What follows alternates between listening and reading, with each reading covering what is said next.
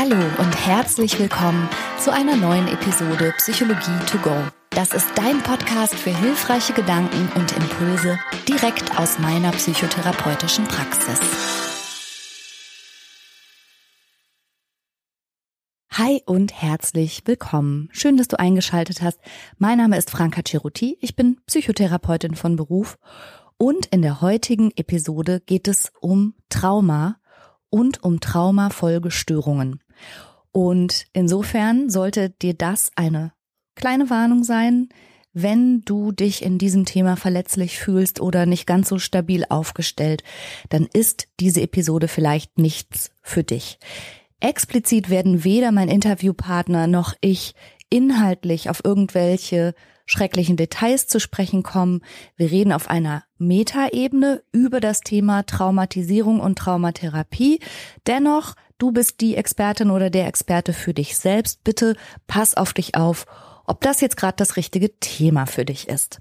Die heutige Episode ist ein bisschen zweigeteilt und zwar habe ich zum einen einen tollen Interviewgast, den ich dir vorstellen werde und der zweite Teil dieser Podcast-Episode besteht aus eben diesem Interview. Ich würde aber gerne die Gelegenheit nutzen, vorher einmal grob zu umreißen, was Traumatisierung überhaupt bedeutet und was da mit uns passiert im Moment der Traumatisierung und vor allen Dingen dann auch danach. Also du kannst dir das so vorstellen, dass ja jeden Moment bestimmte Reize auf unser Gehirn treffen. Mit unseren Sinneskanälen, also das heißt über das Hören, das Riechen, das Sehen, das Schmecken und unser Körpergefühl werden Reize an unser Gehirn weitergeleitet und müssen jetzt einigermaßen koordiniert, verarbeitet und integriert werden und im Gedächtnis abgelegt. Und dass das im Wesentlichen einigermaßen ja, ungestört läuft, ist ja schon ein kleines Wunder in sich. Und sehr vieles davon passiert ohne, dass es unsere Bewusstseinsschwelle wirklich erreicht. Also unser Gehirn vollbringt da eine ganz, ganz bemerkenswerte Leistung, indem es, wie gesagt, Dinge aufnimmt, sortiert, für uns auch noch eine kleine Auswahl trifft, was davon wir überhaupt mitbekommen und was eher ausgeblendet wird, also was in unser Bewusstsein steigt, was nicht in unser Bewusstsein steigt. Und dann wird es, ich habe den Begriff gerade schon mal benutzt, integriert. Und den Begriff, den möchte ich unbedingt kurz erklären, weil er heute noch öfter fallen wird, auch in dem Interview, das du später hören wirst. Integrieren bedeutet, einzelne Fragmente in ein übergeordnetes Ganzes zusammenzufassen oder einzugliedern oder einzufügen. Und genau diese ganzheitliche Einfügung in unseren Geist, in unsere Erinnerung, in unsere Lebensgeschichte, das ist das, was bei vielen Menschen mit einer Traumafolgestörung eben nicht funktioniert. Und wie kommt das? Im Moment einer überwältigenden, massiv ängstigenden und bedrohlichen Erfahrung funktionieren nämlich genau diese Systeme, die für die Integration von Ereignissen, Reizen, Erinnerungen und so weiter zuständig sind, nicht gut sondern in Situationen, in denen wir überwältigend negativen Erfahrungen ausgesetzt sind, funktionieren wir, wenn man so will, auf eine Art und Weise rudimentär. Alle Lebewesen, auch wir Menschen, haben ein ganz tief in uns verankertes Reaktionsset. Vielleicht hast du schon mal den Begriff gehört. Das kommt so aus unserem Reptiliengehirn, dass wir angesichts von Bedrohung wirklich blitzschnell entscheiden, ob wir jetzt kämpfen oder fliehen. Also noch bevor bestimmte Reize wirklich unser Bewusstsein erreichen und wir da intensiv drüber nachdenken, ist die Reaktion tief in unserem Reptiliengehirn im Hirnstamm im Grunde schon gebahnt. Du kennst das vielleicht, wenn so aus dem Augenwinkel irgendwas plötzlich auf dich zufliegt, dann geht dieser Reiz von deiner Netzhaut eben direkt in die Tiefen deines Gehirns, in die Richtung des Stammhirns und du duckst dich bevor du auch nur begriffen hast, was da auf dich zufliegt oder warum. Und das ist natürlich ein massiver Überlebensvorteil, dass das so schnell geht. Also du kennst es auch, wenn du, wenn du erschrickst und sofort zur Seite springst. Also das sind blitzschnelle Reaktionen, zu denen wir in der Lage sind, ganz automatisch und die uns helfen sollen, unser Leben zu retten. Und dann gibt es einen weiteren Modus, zu dem unser Organismus in der Lage ist, und auch das teilen wir mit unseren tierischen Verwandten, und das ist der sogenannte Todstellreflex, der sogenannte Freeze-Modus. Also es kann sein, dass wenn Fight oder Flight, also eben die Flucht oder auch ein Kampf nicht aussichtsreich erscheinen oder nicht möglich sind, dass dann der Organismus in den sogenannten Freeze-Modus schaltet. Also vielleicht hast du das wirklich im Tierreich schon mal beobachtet. Es gibt Marienkäferchen, die lassen sich auf den Rücken fallen und liegen ganz ruhig. Und manchmal klappt das, wenn sie sich nicht mehr bewegen, dass dann die Amsel, die sie sonst gefressen hätte, einfach von ihnen ablässt. Also auch das ist ein Überlebensmechanismus, der in uns eingebaut ist. Während all das passiert, ist unser ganzer Körper geflutet von Botenstoffen und Hormonen, die eben all das auslösen. Also entweder die Flucht oder den Kampf oder auch den Freeze-Modus.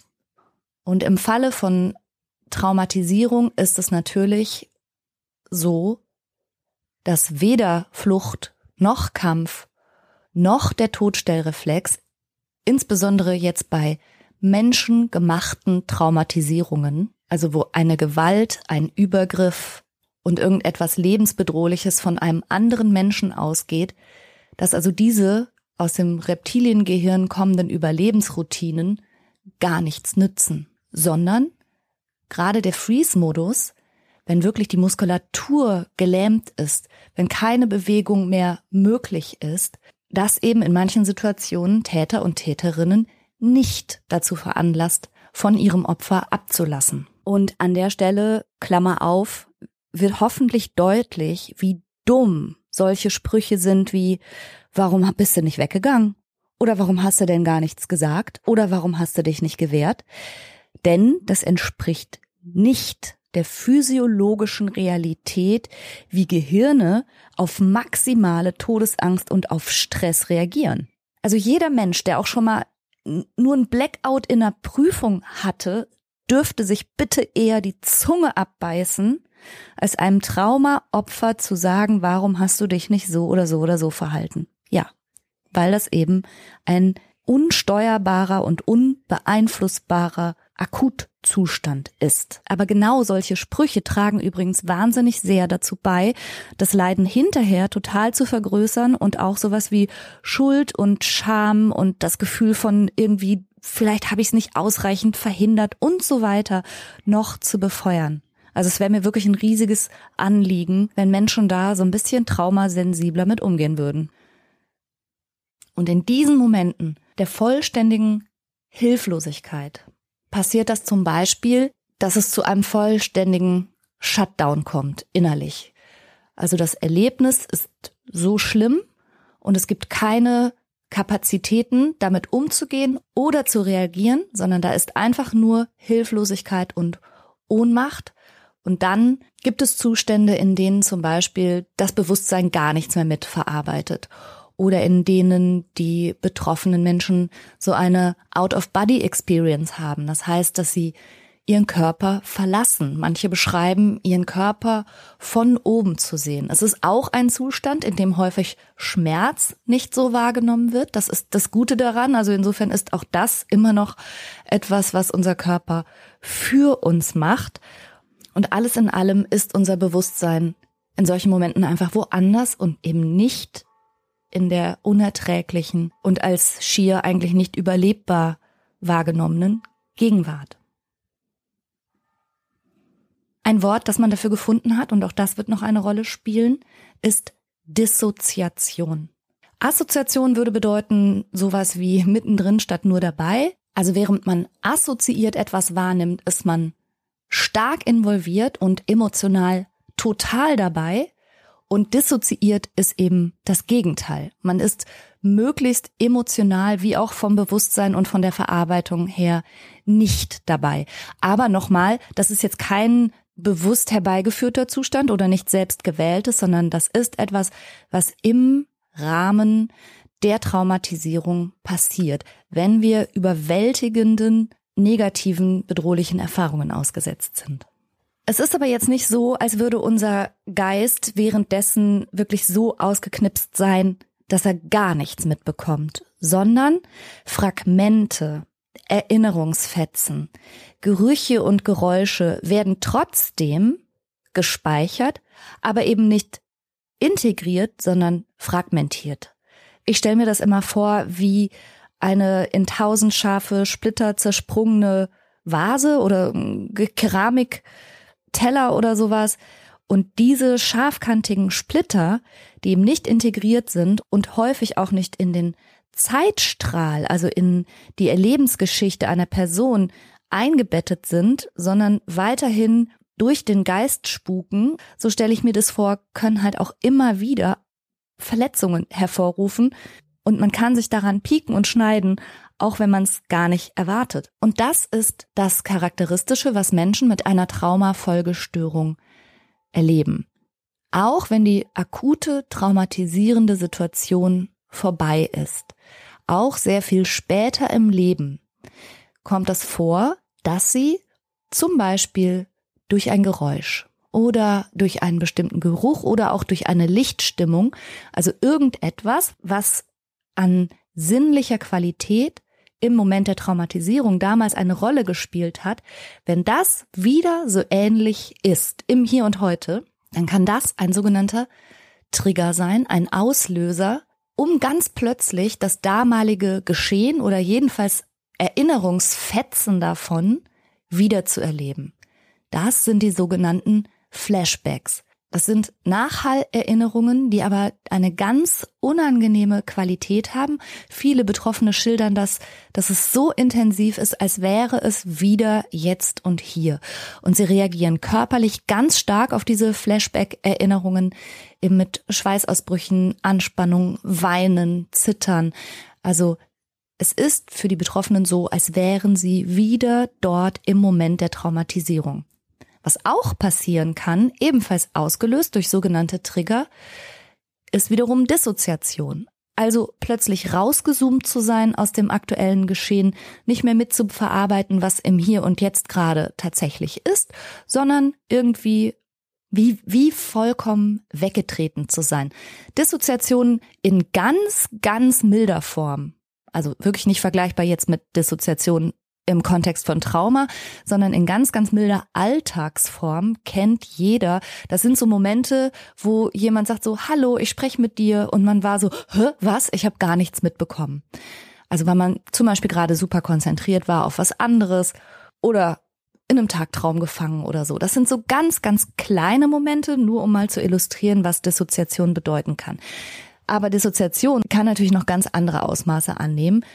Und ich weiß von Patientinnen und Patienten, dass sie sich manchmal in ihrem Hier- und Heute-Alltag als erwachsene Menschen manchmal wiederfinden in einer Situation, wo sie weder genau wissen, wie bin ich jetzt hierher gekommen, noch wie lang stehe ich schon hier, noch was mache ich hier eigentlich gerade.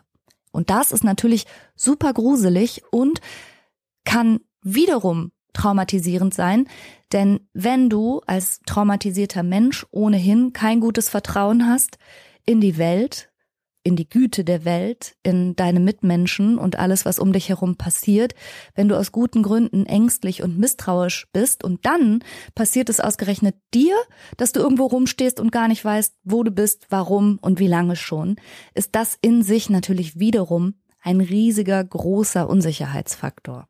Was traumatisierte Menschen außerdem in ihrem Alltag wirklich ständig erleben, ist eine wahnsinnige Anspannung, eine Schreckhaftigkeit und wir nennen das eine Hypervigilanz oder ein Hyperarousal. Also ein traumatisiertes Gehirn ist nicht gut darin, das Nervensystem ausbalanciert und situationsangemessen gut zu regulieren, sondern Menschen, die ein Trauma überlebt haben, sind innerlich ständig wachsam, ständig auf dem Sprung, reagieren überschießend auf Kleinigkeiten. Und ich stelle mir das vor wie so eine angezupfte Gitarrenseite, die irgendwie ganz, ganz, ganz lange schwingt und schwingt und surrt. Und immer, wenn irgendwas im Umfeld passiert, ist es wie, als wäre diese Seite wieder angeschlagen worden und surrt und surrt und surrt. Und es beruhigt sich irgendwie gar nicht so richtig. Ich hatte schon gesagt, dass natürlich, so wie immer, alles, was in unserem Gehirn passiert, hat auch mit einer gewissen Hirnchemie zu tun, mit Botenstoffen und mit Hormonen. Eins davon, das mit Stress vor allen Dingen in Verbindung steht, ist Cortisol. Und man weiß inzwischen aus der Forschung, dass eine hohe Cortisolausschüttung nicht nur mit Schwierigkeiten bei der Verarbeitung und auch bei der Erinnerung zu tun hat, sondern auch entzündliche Prozesse wirklich auf körperlicher Ebene befördert. Also man weiß inzwischen, dass traumatisierte Menschen vermehrt zu sogenannten inflammatorischen Erkrankungen neigen. Ich möchte an der Stelle jetzt gar nicht so tief einsteigen, aber es ist so, dass ein ständig und dauerhaft dysreguliertes Nervensystem und ein Organismus, der im Grunde gefangen ist in einem anhaltenden Fight, Freeze, Flight Überlebensmodus, davon auch dauerhaft Schaden nehmen kann und unter anderem auch auf epigenetischer Basis bestimmte Erkrankungen, wenn man so will, angeknipst werden.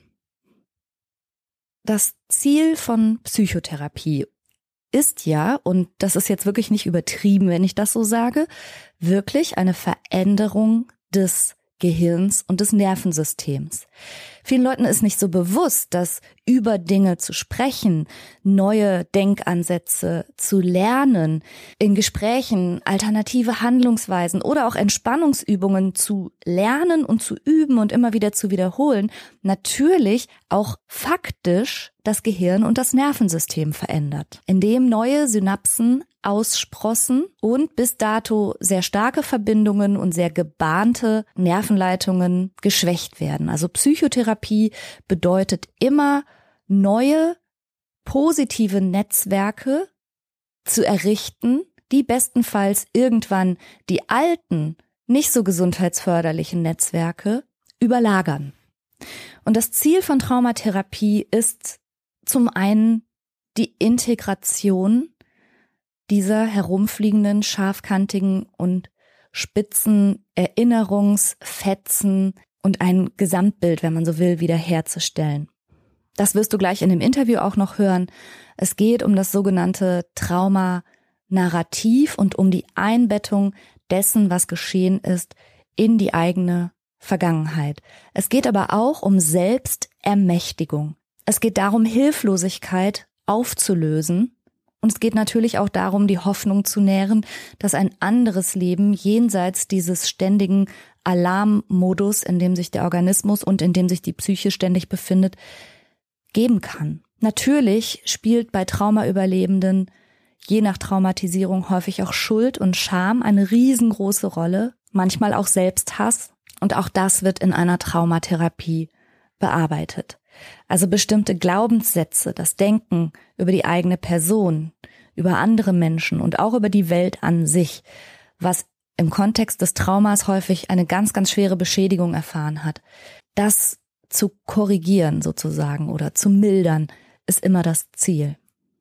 Und auf körperlicher Ebene geht es natürlich darum, Anspannung abzulegen, Entspannung zu üben. Und das ist gar nicht leicht, denn Menschen, die schwerste körperliche Übergriffe zum Beispiel überlebt haben, denen fällt das nicht leicht, mal eben eine Fantasiereise zu machen oder eine Bodyscan-Übung, weil sobald sie ihre Aufmerksamkeit auf ihren Körper richten, das manchmal schon ausreicht, zu dissoziieren und wieder wegzurutschen mit dem Bewusstsein, mit der Aufmerksamkeit und auch das ist Bestandteil von Traumatherapie, Dissoziation zu stoppen und in die Lage versetzt zu werden, die eigene Aufmerksamkeit bewusst zu lenken und mit den hochkommenden Emotionen zurechtzukommen, ohne sich rauszuzoomen. Außerdem gehört es natürlich auch zur Traumatherapie, den betroffenen Menschen ganz deutlich zu vermitteln, dass sie weder verrückt sind noch kaputt, oder beschädigt oder irgendwas dergleichen, sondern dass die Art und Weise, wie sie mit der Traumatisierung umgegangen sind und bis heute umgehen, eigentlich kann man schon fast sagen, normal ist. Vor dem Hintergrund dessen, wie unser Gehirn arbeitet, ist jede Traumafolge sehr nachvollziehbar, sehr verständlich und ergibt total viel Sinn in diesem Traumakontext. Das heißt aber nicht, dass man damit jetzt weiterhin leben muss, sondern man kann sich von da auch wieder wegbewegen. Traumatherapie umfasst also die Arbeit mit den Emotionen, mit den Gedanken und natürlich auch mit der körperlichen Anspannung und dem, was so im Körper feststeckt. An der Stelle empfehle ich Bessel van der Kolk, der darüber auch geschrieben hat, das verlinke ich dir unter dieser Folge. Das wiederum macht es aber manchmal so besonders sinnvoll, Traumafolgestörungen auch durchaus im stationären Setting und in einer Klinik und jedenfalls mit Profis zu bearbeiten, die all das im Blick haben und auch auf allen Ebenen helfen können. Und jetzt kommt ein Punkt, der mir persönlich wahnsinnig wichtig ist und ich habe da ja auch schon in der Podcast-Episode Vergebung am Arsch drauf hingewiesen und zu verschiedenen anderen Gelegenheiten auch. Ganz essentiell in der Traumatherapie ist es, Hilflosigkeits- und Ohnmachtserleben aufzulösen und auch aus diesem, aus dieser Lähmung, aus diesem Todstellreflex herauszukommen. Und dafür braucht es die Fähigkeit zu Aktivität und auch zu aktiver Verteidigung. Es braucht auch das Gefühl, ich bin hier und heute sicher und das passiert mir nicht nochmal. Und dafür ist es aber wichtig, dass die Betroffenen das sich auch selber glauben und sich auch selber erlauben. Und dazu braucht es nach meinem Dafürhalten auch Wut und auch Ärger und auch Traurigkeit über das, was meinem früheren Ich passiert ist. Es gibt eine Menge Emotionen, aber eben vor allen Dingen auch Wut, die zumindest Passagier hilft, ein kraftvolleres und mächtigeres Gefühl in sich selbst zu spüren, als eben diese verdammte Hilflosigkeit und Ohnmacht. Und das ist auch meine riesige Kritik, die ich habe an diesem, du musst alles vergeben und das ist deine Heilung. Das sehe ich nämlich nicht. Also jemand, der damit gut klarkommt, kann das natürlich tun. Ich spreche jetzt aber über die Fälle, wo Menschen, insbesondere durch andere Menschen, etwas angetan wurde, was wir, glaube ich, mit Fug und Recht als unverzeihlich bezeichnen können. Und es gibt keine Verpflichtung, so etwas zu verzeihen. Die gibt es nicht.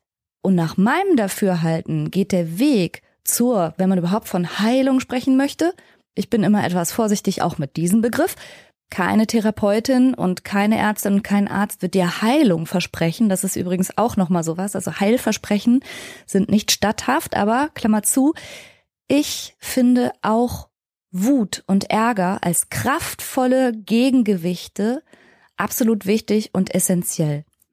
Und wenn du Trauma-Überlebende oder Trauma-Überlebender sein solltest und dich unter Druck gesetzt fühlst von einer bestimmten, ich sag mal, spirituellen Szene, die dir suggeriert, du machst was falsch und du kannst gar nicht heilen, wenn du nicht verzeihst, dann ist das mit Verlaub Bullshit. Du musst Täterinnen und Tätern nichts verzeihen, du kannst es aber loslassen und du kannst es hinter dir lassen und du kannst eine kraftvolle, selbstbewusste, starke und wehrhafte Person im Hier und Heute sein und das alles hinter dir lassen. Das kannst du. Aber das erfordert keine Vergebung. So. Und bevor ich mich jetzt an dieser Stelle wieder mal festbeiße, weil es mich immer so ärgert, möchte ich dir jetzt im Teil zwei dieser Podcast-Episode meinen Interviewpartner vorstellen. Mein heutiger Interviewgast ist Professor Dr. Paul Plener. Er ist Universitätsprofessor und er ist der ärztliche Direktor der Kinder- und Jugendpsychiatrie und Psychotherapie der Universität in Wien. Und er hat mitgearbeitet an der S3-Leitlinie zur Behandlung von Traumafolgestörungen. Die S3-Leitlinien, die sind allen Menschen, die im Gesundheitswesen tätig sind, bekannt. Das ist so eine Art Standardwerk, in dem zusammengefasst ist, wie der aktuelle wissenschaftliche Stand der Forschung ist und wie man bestenfalls arbeitet als Behandler oder Behandlerin, um den meisten Nutzen zu erzielen für die eigenen Patienten und Patientinnen und ihnen nicht schadet. Und diese Leitlinien sind eben wissenschaftlich fundiert und sie werden regelmäßig überarbeitet. Und an der S3-Leitlinie für PTBS oder auch PTSD, wie sie auf Englisch abgekürzt wird, Post-Traumatic Stress Disorder hat Professor Plener mitgearbeitet. Ich freue mich sehr, dass er sich Zeit genommen hat für das Gespräch und an der Stelle gehen wir jetzt mal rein ins Interview. Nach der Begrüßung und dem ganzen technischen Zip und Zap wollte ich von Professor Plener als erstes mal seine Definition wissen. Was ist eigentlich Trauma? Das ist eine ziemlich gute Frage, weil äh, schon auch der Begriff relativ inflationär gebraucht wird. Also ähm, es gibt schon kleine Alltagsunpässlichkeiten, die von manchen als traumatisierend dargestellt werden. Ich finde es eigentlich ganz gut, wenn man sich dort orientiert, wo jetzt die internationalen Klassifikationssysteme wie der ICD-10, der ICD-11, der Weltgesundheitsorganisation oder DSM-5, der amerikanischen psychiatrischen Fachgesellschaft, das Trauma auch verorten, nämlich als ein so tiefgreifendes Ereignis, das beinahe zu jedem Betroffenen zu einer tiefen Verzweiflung führen würde. Und ähm, also hat schon eine gewisse Schwelle, die überschritten werden muss. Und natürlich ist das subjektiv. Äh, es gibt Leute, die verschieden reagieren auf unterschiedliche Anlassfälle. Und wir haben ja auch gelernt, dass Resilienz eher etwas ist, was sehr situationsadäquat auftritt und man in manchen Situationen durchaus resilient sein kann, in anderen wiederum nicht. Ähm, also das ist, hat natürlich einen subjektiven Charakter, aber trotzdem wird ein gewisser Schweregrad verlangt, um wirklich von einem Trauma zu sprechen. Also Dinge, die tatsächlich häufig auch was damit zu tun haben, dass die eigene Existenz oder dass zumindest das Leben, wie es jetzt bis jetzt gelaufen ist, in Frage gestellt wird oder doch ähm, deutlich ja, in, in Bedrohung erscheint. Und gibt es so eine Modellvorstellung, wie man sich vielleicht vorstellen kann, was dann psychisch, aber vielleicht auch im Körper abläuft? Was wird durch das Trauma bewirkt in dem Moment der Traumatisierung? Wir haben gerade im Bereich der posttraumatischen Belastungsstörung relativ viel auch an neurobiologischer Forschung. Also wir wissen, dass man gerade im Bereich Trauma äh, diese Trennung, die wir gern machen zwischen Körper und Seele, dass man die eigentlich nicht gut aufrechterhalten kann. muss sich das vorstellen, es ist ein Bedrohungsszenario. Das heißt natürlich, dass die Bereiche unseres Gehirns, die für das Verarbeiten von Angst und Furcht zuständig sind, hochaktiv sind. Wir reden über den Mandelkern oder andere Bereiche des limbischen Systems. Und ähm, wir ja in der Traumatisierung oder generell uns als Menschen, wenn uns etwas sehr belastet oder etwas uns Angst macht, haben wir immer die Möglichkeit wegzulaufen, anzugreifen oder, das vergisst man auch oft gern, wir kommen in eine Schockstarre hinein. Das gibt es durchaus auch im Tierreich. Also wir können uns gerade nicht befreien und wir wissen auch, dass das häufig eine Situation ist, die dann auch später uns nicht mehr loslässt. Und äh, was dann passiert ist, dass äh, unser stressverarbeitendes System im Körper mit der Ausschüttung von Cortison zum Beispiel, ähm, dass das bei einer posttraumatischen Belastungsstörung auch aus dem Takt kommt und dass uns das dann in weiterer Folge dünnhäutiger, anfälliger macht für Stressoren und ähm, wir letzten Endes auch Menschen sehen, die nach einer Traumatisierung mit einer posttraumatischen Belastungsstörung immer äh, sehr alert durch die Welt spazieren, was auch damit zu tun hat, dass eben der erwähnte Mandelkern, die Amygdala, ähm, stärker aktiviert ist im Alltag. Das heißt auch, dass sie leichter, wenn man das zusammenzählt, natürlich auch in, in Situationen geraten, wo Stress da ist. Und das Stress ist immer eine körperliche Antwort. Also das hat was mit dem Herzschlag zu tun. Das spüren auch Leute, die eine posttraumatische Belastungsstörung haben man schwitzt leicht, man atmet schneller, man kommt eben schneller in die Situationen und ist auch dauernd am Sprung. Also auch das ist ja ein Symptom, das man bei der posttraumatischen Belastungsstörung sieht, dieses Hyperarousal, ähm, das natürlich evolutionär total viel Sinn macht. Also wenn ich in einer Umgebung lebe, wo immer wieder Bedrohungen sind, bin ich besser beraten, wenn ich schnell auf diese Bedrohungen reagieren kann und deswegen auch meine Umgebung unter dieser, äh, aus diesem Blickwinkel betrachte. Aber äh, leider Gottes ist es halt auch etwas, das unser Leben massiv beeinträchtigt, vor allem wenn dann auch äh, plötzlich Erinnerungen, Bilder hochkommen. Das gibt es im, im Phänomen des Wiederlebens bei der posttraumatischen Belastungsstörung, die ich selber nicht mehr steuern kann und dann bin ich mhm. wieder in der Situation drinnen. Und ähm, das ist genau das, was Menschen mit einer posttraumatischen Belastungsstörung erleben, also Wiedererleben, das Hyperarousal und ähm, sie versuchen dann auch, sich nicht mehr in Situationen zu begeben, die diese Erinnerung wach werden lassen. Also es kommt ein Vermeidungsverhalten dazu und das beeinträchtigt massiv die Lebensführung und da kommt der Druck her. Dieses Wiedererleben ist das, was so landläufig auch unter dem Begriff Flashbacks gemeint ist, also mit einer Hier- und Jetzt-Qualität. Also die Betroffenen fühlen sich in dem Moment nicht wie, wie wir, wenn wir uns an etwas erinnern, sondern sie sind tatsächlich so von ihrer Verfassung her so angespannt und auch so aufgesaugt mit ihren Sinnen, als sei das wieder jetzt und hier aktuell im Moment eine Bedrohungslage. Stimmt das so? Genau. Und da ist natürlich kommt dann auch ein Stück weit Kontrollverlust über das eigene Leben rein, der sehr, sehr mhm. unangenehm ist. Ja, also wenn mir das passieren kann durch einen ähm, harmlosen Auslöser in der Umwelt zum Beispiel getriggert und ich bin plötzlich wieder drinnen. Und ich habe auch die körperlichen Reaktionen. Also mein Körper macht mit bei dieser Stressreaktion. Dann entzieht mir das ja ein Stück weit auch in dem Moment die Kontrolle über das Leben. Und es geht in der Traumatherapie darum, genau das wieder zu lernen, die Kontrolle wieder zu erlangen, sich an die Dinge erinnern zu können ohne dabei das Gefühl zu haben, ich bin nicht in Sicherheit. Und das macht man in den verschiedenen Traumatherapieverfahren, dass man eben genau das schafft, über die Zeit, über die Dinge zu sprechen, über sie zu reflektieren und dabei zeitgleich immer wieder äh, dennoch das äh, Gefühl vermittelt in der Therapie natürlich, du bist in Sicherheit. Und dadurch kann man diese beiden Dinge auch wieder entkoppeln. Sie hatten jetzt gerade den Begriff Trigger verwendet und Sie haben gesagt, Menschen mit einer posttraumatischen Belastungsstörung werden manchmal in ihrem Alltag unverhofft durch etwas getriggert. Das können Gerüche sein, Lichtstimmungen, Geräusche. Also alles Mögliche kann ja ein individueller Trigger für eine Person sein, die dann dieses Flashback-artige Wiedererleben auslöst. Der Begriff wird ja nun auch sehr inflationär benutzt. Menschen fühlen sich aller Orten, zu allen Zeiten plötzlich durch irgendwas getriggert. Sie als Traumatherapeut, könnten Sie das nochmal einsortieren? Was, was ist denn jetzt eigentlich mhm. wirklich ein Trigger?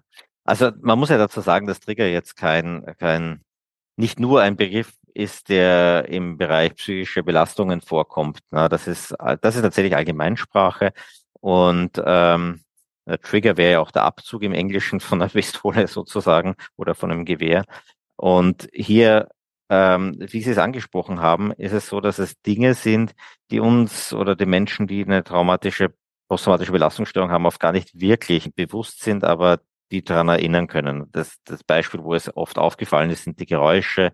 Ähm, wenn wir uns die Geschichte der Beforschung der posttraumatischen Belastungsstörung ansehen, dann ist das so richtig, hat das Fahrt aufgenommen nach dem Vietnamkrieg, letzten Endes, wo Menschen durch lauten Knall plötzlich wieder ähm, quasi sich zurückversetzt gefühlt haben an Kampfszenen. Und äh, Sie haben Gerüche angesprochen, das wird oft unterschätzt, aber natürlich gerade Gerüche etwas, was auch von der Verschaltung im Gehirn sehr nah an unseren Emotionen ist und was sehr direkt funktionieren kann. Es können aber auch Filmszenen sein zum Beispiel, die irgendwie die gleiche Thematik behandeln und, und dann ist man wieder drinnen. Also ich denke, ähm, ja, also getriggert fühlt sich bald mal wer und ein Bereich, wo wir es seitens der psychischen Belastungen auch viel diskutieren, sind die Social-Media-Inhalte, äh, wenn es jetzt zum Thema Selbstverletzung zum Beispiel geht. Da gibt es ja auch die sogenannten Trigger-Warnungen, mhm. äh, wenn man sich äh, hier umtut. Und das ist was, was viele Menschen eben auch berichten, die mit der Thematik schon zu tun hatten, dass sie bestimmte Inhalte nicht ansehen können, ohne selber in diese Handlungsweisen hineinzugeraten. Also ich denke, das ist ein, ein sehr breiter Begriff und der hat aber, ähm, kann auch nicht einen Anspruch erheben, dass er wirklich nur fürs Feld der posttraumatischen Belastungsstörung gelten würde. Ja, hm, ich bin gerade noch über was anderes gestolpert. Sie hatten gesagt, äh, typisch für Menschen nach einem Trauma ist eben dieses Hyperarousal und die Schreckhaftigkeit und äh, Albträume gehören dazu, das Flashback-Erleben, aber auch Vermeidung. Und jetzt weiß ich ja von Ihnen, Sie haben sich ja auch ähm, mit Traumatisierung insbesondere im Kindes- und Jugendalter beschäftigt. Und das ist ja eine Lebensphase, wo man schlechterdings nicht vermeiden kann. Man lebt ja unter anderem vielleicht mit den TäterInnen zusammen was spielt sich da ab? Was können dann so die Folgen sein, wenn man nicht, nicht nur in Anführungsstrichen einmal traumatisiert wird, zum Beispiel durch ein schreckliches Lebensereignis, sondern im Grunde in einem, in einem Kontext lebt, in Umgebungsfaktoren, die einen wieder und wieder traumatisieren? Hm. Ähm, ja, es ist so, dass das natürlich sehr stark auch in die Thematik Kinderschutz hineinspielt, weil natürlich würde man sagen, da das Primat des Kinderschutzes kommt noch vor dem Anwenden von Traumatherapie. Also ich kann Traumatherapie überhaupt nur dann machen, wenn ich weiß, die Kinder und Jugendlichen sind dann den traumatisierenden Umgebungsbedingungen nicht mehr ausgesetzt. Aber Wir sprechen über etwas, das ähm, letzten Endes jetzt auch Niederschlag gefunden hat in den neuen Klassifikationsgesym der Weltgesundheitsorganisation, dem ICD-11, im Rahmen der komplexen posttraumatischen Belastungsstörung. Da geht es also darum, dass ich ähm, mehrere traumatisierende Ereignisse habe, mich mitunter auch aus, nicht aus der Situation zurückziehen kann. Geschaffen wurde diese ähm, Kategorie für Genozidüberlebende zum Beispiel, aber auch für Kindersoldaten, aber, und das ist auch explizit so benannt, für Überlebende sexuellen Missbrauchs zum Beispiel oder auch äh, körperliche Misshandlungen. Und wir wissen, dass die hier gesetzten traumatischen Ereignisse massive Auswirkungen haben. Da gibt's ähm, auch gute Follow-up-Daten, äh, was passiert dann im Erwachsenenalter. Wir wissen, dass die Sterblichkeit äh, höher ist, also dass auch körperliche Erkrankungen deutlich häufiger sich finden lassen bei äh, Überlebenden von diesen chronifizierten Traumatisierungen im Kindesalter. Äh, sie erkranken häufiger an gewissen Lungenerkrankungen, sogar häufiger an onkologischen Erkrankungen, neurologischen Erkrankungen. Und das hat was mit der Wechselwirkung natürlich auch zu tun, dass, wie schon gesagt, Traumatisierungen immer eine Alarmkaskade äh, auslösen. Und das heißt, ich habe auf der einen Seite Veränderungen im Stresserleben und wir dürfen auch nicht vergessen, das ist etwas, was erst in den letzten Jahren zunehmend ähm, in den Fokus der Forschung gerückt ist, dass es auch mit Entzündungsvorgängen im Körper zu tun hat. Also auch eine Entzündungsantwort wird durch traumatische Ereignisse ähm, ausgelöst und das macht natürlich auch was mit unserer körperlichen Gesundheit. Also wir haben neben dieser ähm, schon erwähnten Phänomenen, die auftreten können im Rahmen einer posttraumatischen Belastungsstörung, auch diese äh, körperlichen Risiken über den Langzeitverlauf. Und bei der komplexen posttraumatischen Belastungsstörungen würde man tatsächlich auf äh, sozusagen on top auf die Symptome der posttraumatischen Belastungsstörung noch ähm, einerseits Veränderungen äh, sehen, die das interpersonelle Miteinander betreffen, also sozusagen meine Beziehung zu den Mitmenschen, und äh, es gibt Veränderungen im Bereich der Emotionsregulation. Ähm, und das sind äh, Bereiche, die natürlich durch das lange Erleben von die Welt ist ein unsicherer Ort und mir kann jederzeit wieder etwas passieren. Mhm. Ähm, das macht was mit unserem Verhältnis, unserem Verständnis von der Welt und mit der Beziehung zu den Mitmenschen, aber auch äh, natürlich mit meiner Fähigkeit, auch selber Emotionen zu regulieren. Und dem wurde jetzt in dem neuen Störungsbild der komplexen posttraumatischen Belastungsstörung letztendlich auch Rechnung getragen. Mm, und es unterstreicht ja auch nochmal sehr stark, also zum Beispiel diese, diese erhöhte Neigung zur Entzündungsreaktion, aber auch all die stressassoziierten körperlichen Folgeerscheinungen, die komplexe Traumatisierung haben kann, unterstreicht ja nochmal, was Sie sagten, dass die Trennung zwischen Psyche und Körper eigentlich nicht statthaft ist. Also das kann man so nicht aufrechterhalten, sondern es ist etwas, was sehr stark dann auch im Körperlichen sich etabliert. Ja, das ist nicht nur bei ähm, der posttraumatischen Belastungsstörung so, aber weil wir hier so relativ viel Forschung auch immer schon gehabt haben aus dem Bereich der Neurobiologie und der Biologie, sehen wir hier die Grenzen, glaube ich, noch schneller verschwimmen, als wir es auch in anderen psychischen äh, Erkrankungen verschwimmen sehen werden. Und ähm, das ist, glaube ich, auch etwas, was man durchaus auch den Leuten bewusst machen muss, dass wir wirklich nicht über so ein Psychoding reden, also nicht nur, dass oft leicht stigmatisiert oder abgetan wird als Einbildung etc., sondern wir reden auch über sehr, sehr gravierende Auswirkungen auf die körperliche Gesundheit. Und ich denke, das ähm, kann man auch immer wieder nur betonen, wenn es darum geht, darauf hinzuweisen, wie wichtig es ist, auch ähm, möglichst frühzeitig in eine Therapie einzusteigen. Und abgesehen von dieser, von dieser wichtigen in erster Linie vielleicht körperlichen Komponente gibt es ja aber auch spezielle Folgeerscheinungen, die ich jetzt vielleicht dann doch eher auch der Kategorie Psyche zuordnen würde. Zum Beispiel Dissoziation oder sogar eine dissoziative Identitätsstörung. Könnten Sie das umreißen, was das ist und was da eigentlich passiert?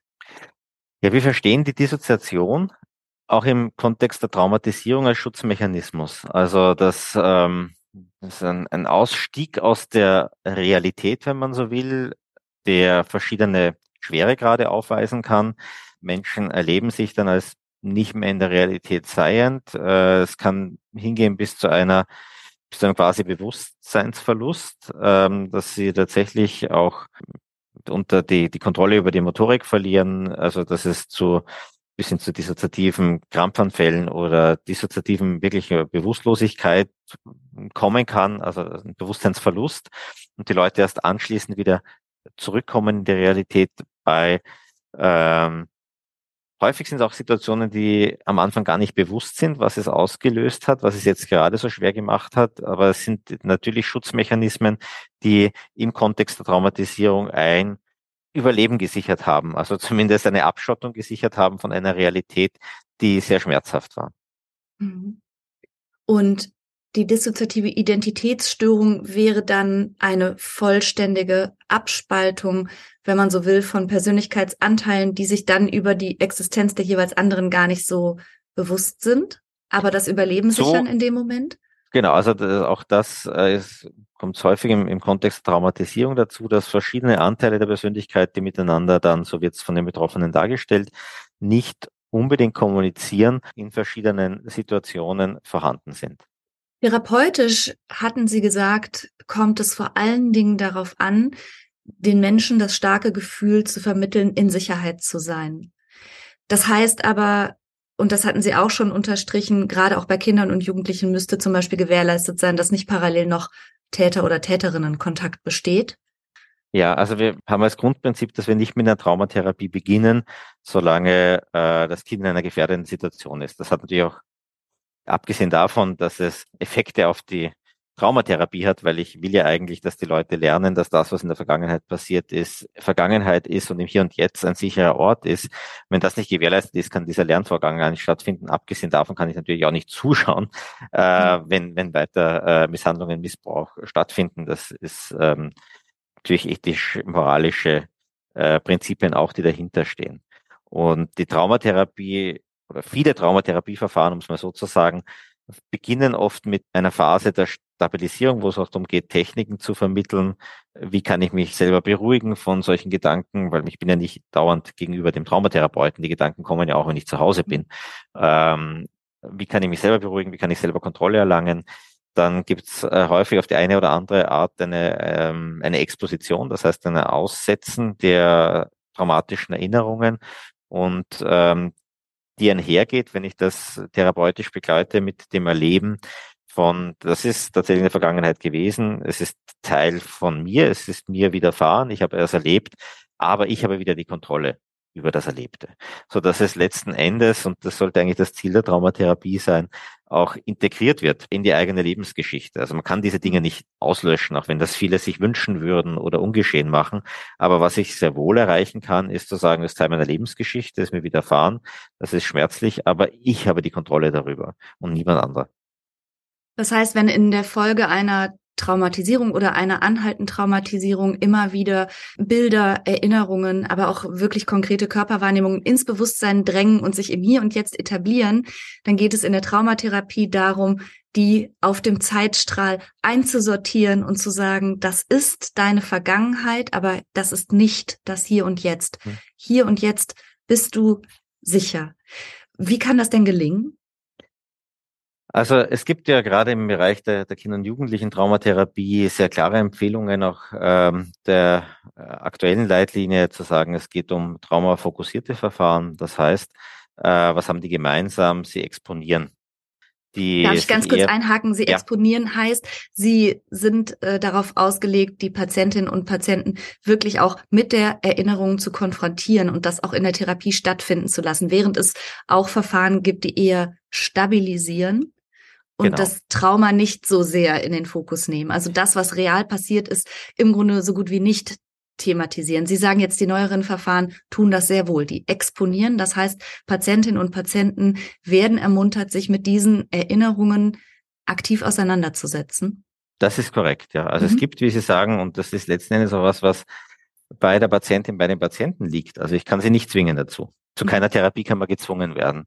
Und es gibt Patientinnen und Patienten, die sagen, es ist für mich zu schmerzlich, ich kann mir das nicht vorstellen, ich will das nicht und das ist auch zu akzeptieren. Und wir wissen auch, dass es Verfahren gibt, die sich zum Beispiel mit den Einstellungen zur Welt, die sich durch das Trauma geändert haben, auseinandersetzt und mhm. das bearbeitet und hier versucht, den Leidensdruck dann zu minimieren. Also sozusagen das, was sich im Alltag verändert hat, ähm, in der Therapie anzuschauen und zu reflektieren. Aber wir wissen auch, dass die Effektstärken von Verfahren, die diese Exposition einsetzen, auf die eine oder andere Art und Weise höher sind. äh, weswegen auch die S3-Leitlinie das ähm, genauso benennt. Na, also wir reden über Verfahren wie die traumafokussierte kognitive Verhaltenstherapie, wo es zum Beispiel darum geht, ein Traumanarrativ zu erstellen, also eine Art von Geschichte, das kann man ja mit Kindern als Comic oder Spielsequenz machen, aber ähm, das nochmal nachzuvollziehen, anzureichern, auch mit Erinnerungen und Details und immer wieder auch zu erzählen, mit Therapeutin, Therapeut, aber auch mit Elternteilen, die dann da zum Beispiel dazukommen und ähm, diese Geschichte zu etwas werden zu lassen, was ich erzählen kann. Und ich merke dann mit der Zeit, die Belastung geht zurück, während ich das erzähle. Oder es gibt Verfahren wie Eye Movement Desensitization Reprocessing. Auch da gibt es immer wieder ein Wiedererinnern an das, was passiert ist und dann über die bilaterale Stimulation äh, kommt es tatsächlich dazu, dass offensichtlich Prozessierungsprozesse angeregt werden und auch da die Belastung sich minimiert. Oder im Bereich der narrativen Expositionstherapie, dann nenne ich noch das dritte Verfahren für Kinder, das sozusagen da zu nennen ist, wo es Evidenz gibt, ähm, wird ähm, auf basierend auf einer Lebenslinie, weil wir oft auch über Traumatisierungen sprechen, die schon früher begonnen haben und es verschiedene Aspekte gibt, letzten Endes auch aber über das Sprechen über das Trauma exponiert. Also in allen diesen Verfahren sehen Sie das Kernelement der Exposition ähm, und später dann eben auch durch die Bearbeitung das Ziel der Integration das neue Narrativ, das sozusagen entstehen soll. Also korrigieren Sie mich bitte, wenn ich da jetzt was Falsches sage, aber es geht ja nicht darum, dass die Patienten und Patientinnen immer wieder ihren schrecklichsten Moment oder die furchtbarsten Einzelheiten einfach immer wieder erzählen, sondern dass ein Narrativ entsteht, eine Erzählung darüber, die auch ein Ende hat. Und das Ende dieser Geschichte ist eben nicht der maximal schlimmste Moment, sondern es wird weiter erzählt, bis es wieder gut war. Und bei Kindern und Jugendlichen wird das ja, denke ich, auch gemacht. Es ist durchaus erlaubt, auch Helferwesen hinzuzuziehen. Also zum Beispiel aus der Schematherapie kenne ich das, dass man dann die, die Erzählung über die Traumatisierung durchaus bewusst auch ein bisschen verändert. Wie stehen Sie dazu? Ja, also das ist korrekt. Wir arbeiten ja in der Kinder- und Jugendtherapie sehr viel auch mit äh, Fantasie oder, oder anderen Dingen, die man dazu zählt.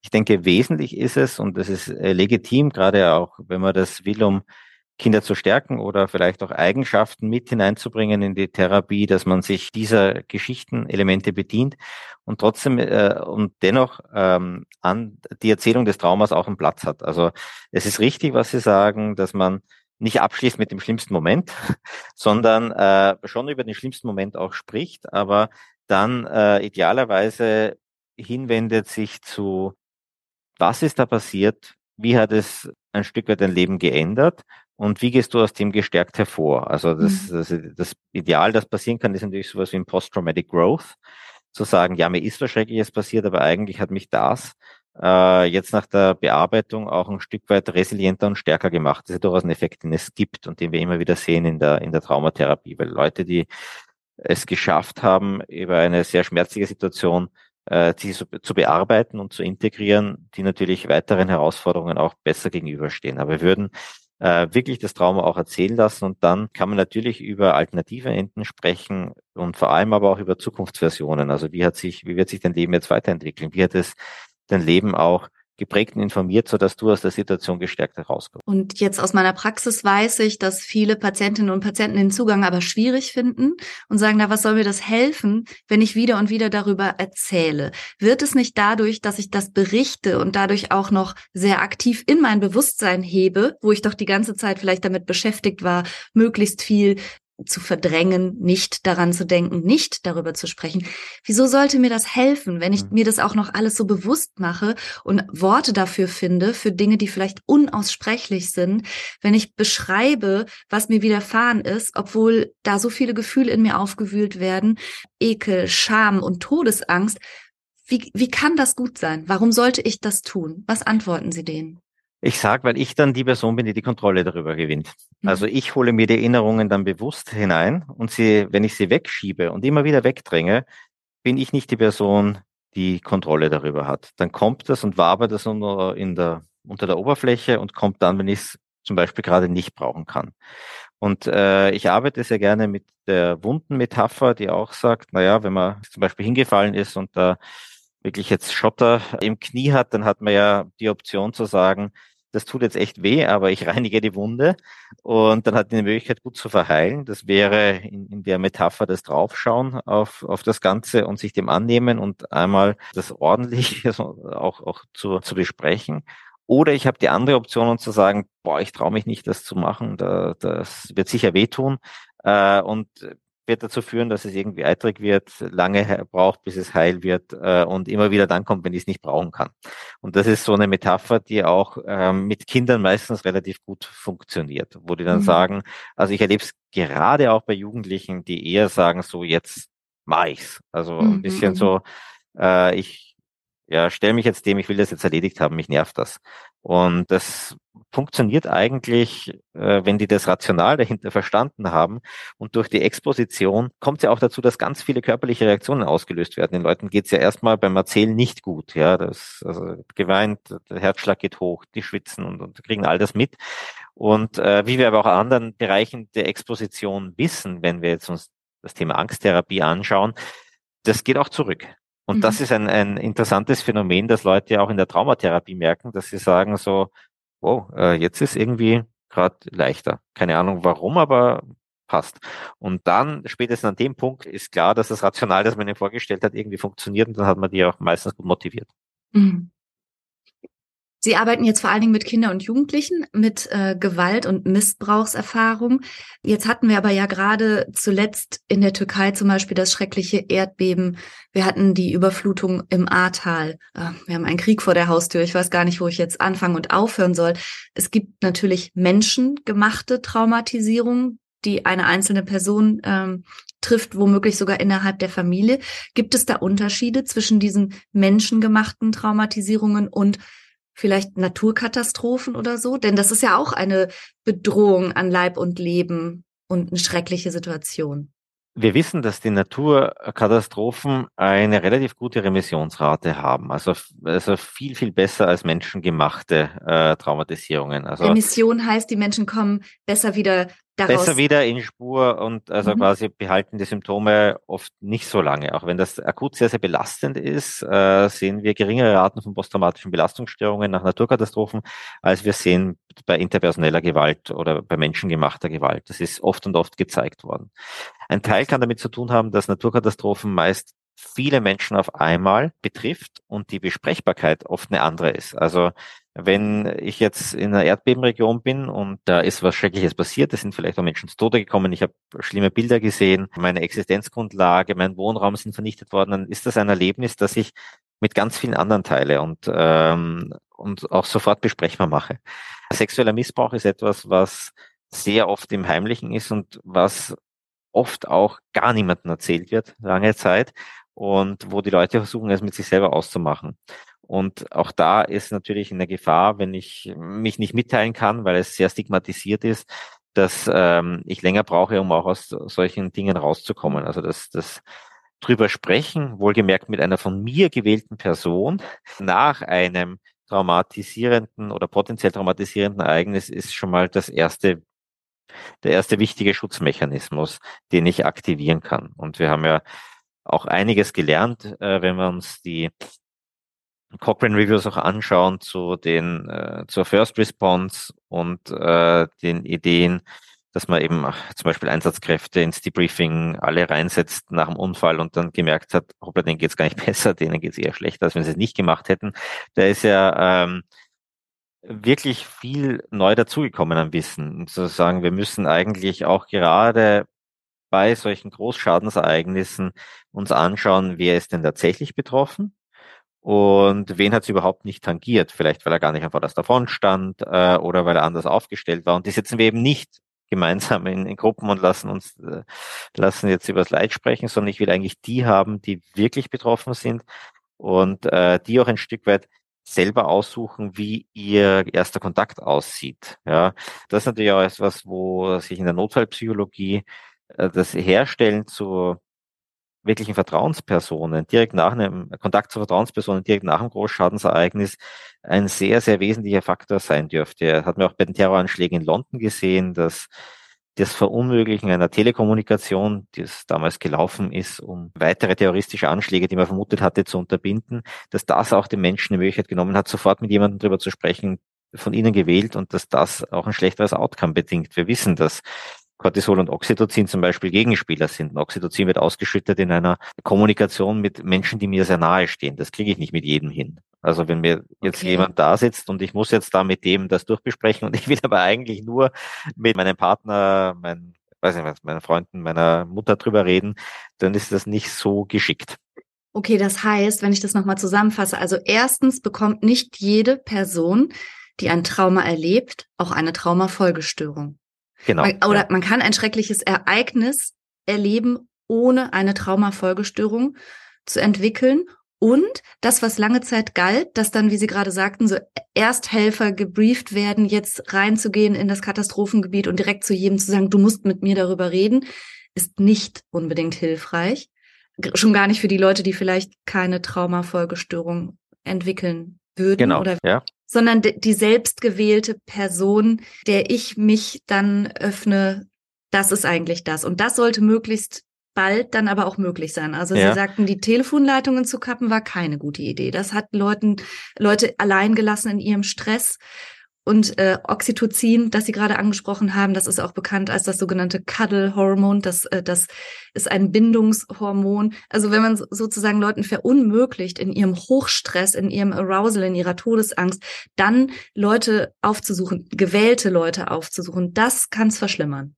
Ja, also wir mhm. müssen im, im First Response geht es tatsächlich darum, wirklich reinzugehen und eben ein Angebot vorzuhalten. Also es soll auch nicht verstanden werden, von dem sie immer so die Leute mal alleine lassen und das wird schon alles, ja. Sondern wir wissen auch, dass professionelle Hilfsangebote, dass auch zum Beispiel TFCBD, da gibt's, äh, wenn man sich den Cochrane Review anschaut, auch guten Hinweise darauf, dass die auch im First Response äh, gut funktioniert. Mhm. Aber es geht um ein zur Verfügung stellen von Angeboten, die da sind. Auch EMDR gibt's äh, gerade bei Großschadensereignissen, mit Naturkatastrophen, vieles zum Thema Gruppen und EMDR, was sich finden lässt in der Literatur, auch die narrative Expositionstherapie im Übrigen. Aber das wirklich zur Verfügung stellen, aber nicht die Leute da rein zu zwingen im Sinne von, du musst das jetzt machen, ob du willst mhm. oder nicht, sondern es muss eine frei gewählte Option sein, zu sagen, ich will da jetzt teilnehmen oder nicht, da hat jeder auch ein Stück weit seine eigene Geschwindigkeit. Und wie Sie sagen, es gibt nun mal Leute, die tatsächlich das aushalten, ohne eine, eine Traumafolgestörung zu entwickeln. Und da hat jeder von uns eine andere Schwelle und es ist auch sehr unterschiedlich, um welche Traumata es sich handelt. Mhm. Jetzt sind Sie ja als Profi in dem Gebiet schon sehr lange tätig. Ich würde jetzt gerne noch mal ganz kurz zu sprechen kommen auf das Thema Sekundärtraumatisierung. Wie schützen Sie sich denn? Denn also es gehört ja zu unserem Beruf, ich schließe mich da mal mit ein, dass wir ja vieles erzählt bekommen, was ja auch in uns Kopfkino erzeugt, ob wir das wollen oder nicht. Wie schützen Sie sich? Ich denke, das eine ist auf einer professionellen Ebene äh, muss man ganz klar sagen, dass natürlich gerade wenn man in Institutionen arbeitet oder auch in freier Praxis, dass es ein, ein Gebot der Professionalität ist, dass es Supervision gibt. Das ist mhm. gar keine Frage. Ähm, also da muss man als Institution dafür sorgen, dass die Leute ordentlich Zugang dafür haben. Wenn man in freier Praxis ist, muss man natürlich äh, für sich selber sorgen, um das auch in Anspruch zu nehmen, weil man das irgendwohin auch packen muss. Supervision bedeutet, dass man als Profi jemanden hat oder eine Gruppe, in der man seine eigenen Themen bearbeiten kann und äh, in den Austausch gehen kann. Genau, also wo es dann darum geht, sich nochmal über Fälle auszutauschen, das auch besprechen zu können. Wir wissen ja, das Besprechen über traumatisierende Inhalte macht es auch besser und das nimmt man dann auch in der sozusagen auf, auf einer anderen Stufe wahr auch die Möglichkeit von Intervisionsgruppen, wo man sich unterhalb von, innerhalb von Kollegen austauscht, aber eben schon äh, fokussiert und professionell und nicht so als äh, Pausengespräch. Und natürlich geht es darum, dass man, wenn man jetzt diesen professionellen Level verlässt, auf äh, der anderen Seite schaut, wo habe ich Momente, wo ich in Entspannung äh, kommen kann, persönlich. Also ich, ich habe immer die Worte, Barry Walsh war einer der ersten, der äh, selbstverletzend Verhalten ähm, Therapiemanuale geschrieben hat und mit sehr schlimmen Geschichten. Er hat sich bis heute auch spezialisiert auf die schlimmsten Selbstverletzungen, die es gibt und arbeitet mit den Patienten hervorragend. Und der hat immer betont, you have to let beauty in your life. War immer so ein Stehsatz, also man braucht Kunst, man braucht Ablenkung, es braucht schöne Dinge im Leben, sonst hält man das auf die Dauer nicht aus, wenn man dauernd mit äh, Mord, Totschlag und, und äh, körperlicher Versehrtheit zu tun hat. Und ich denke, dass es sehr, sehr gute Hinweise darauf gibt, psychische Stabilität kann man wunderbar über physische Aktivierung unterfüttern, dass Sport einfach ein sehr, sehr gutes Ventil ist für alle, die therapeutisch arbeiten. Also das heißt, gegen die schlimmen Bilder helfen gute Bilder und gegen die Anspannung, die sich aufbaut und den eigenen Stress hilft Sport, Bewegung, Entlastung und selber auch drüber zu sprechen. Exakt, ja. Super. Ich danke Ihnen ganz herzlich, Professor Plener, für das tolle Gespräch, für Ihre danke. Zeit und für die tollen Informationen. Danke sehr. Vielen Dank. Danke. Schöne Woche für Sie. Tschüss. Ciao. Tschüss.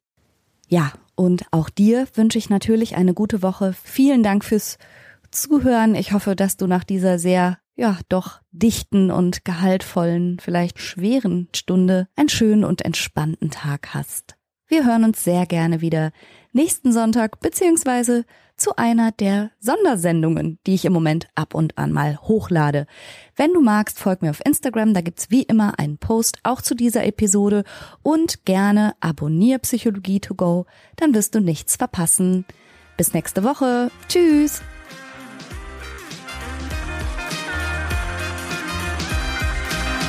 Das war's für heute. Ich hoffe, du konntest eine Menge frischer Gedanken für dich mitnehmen.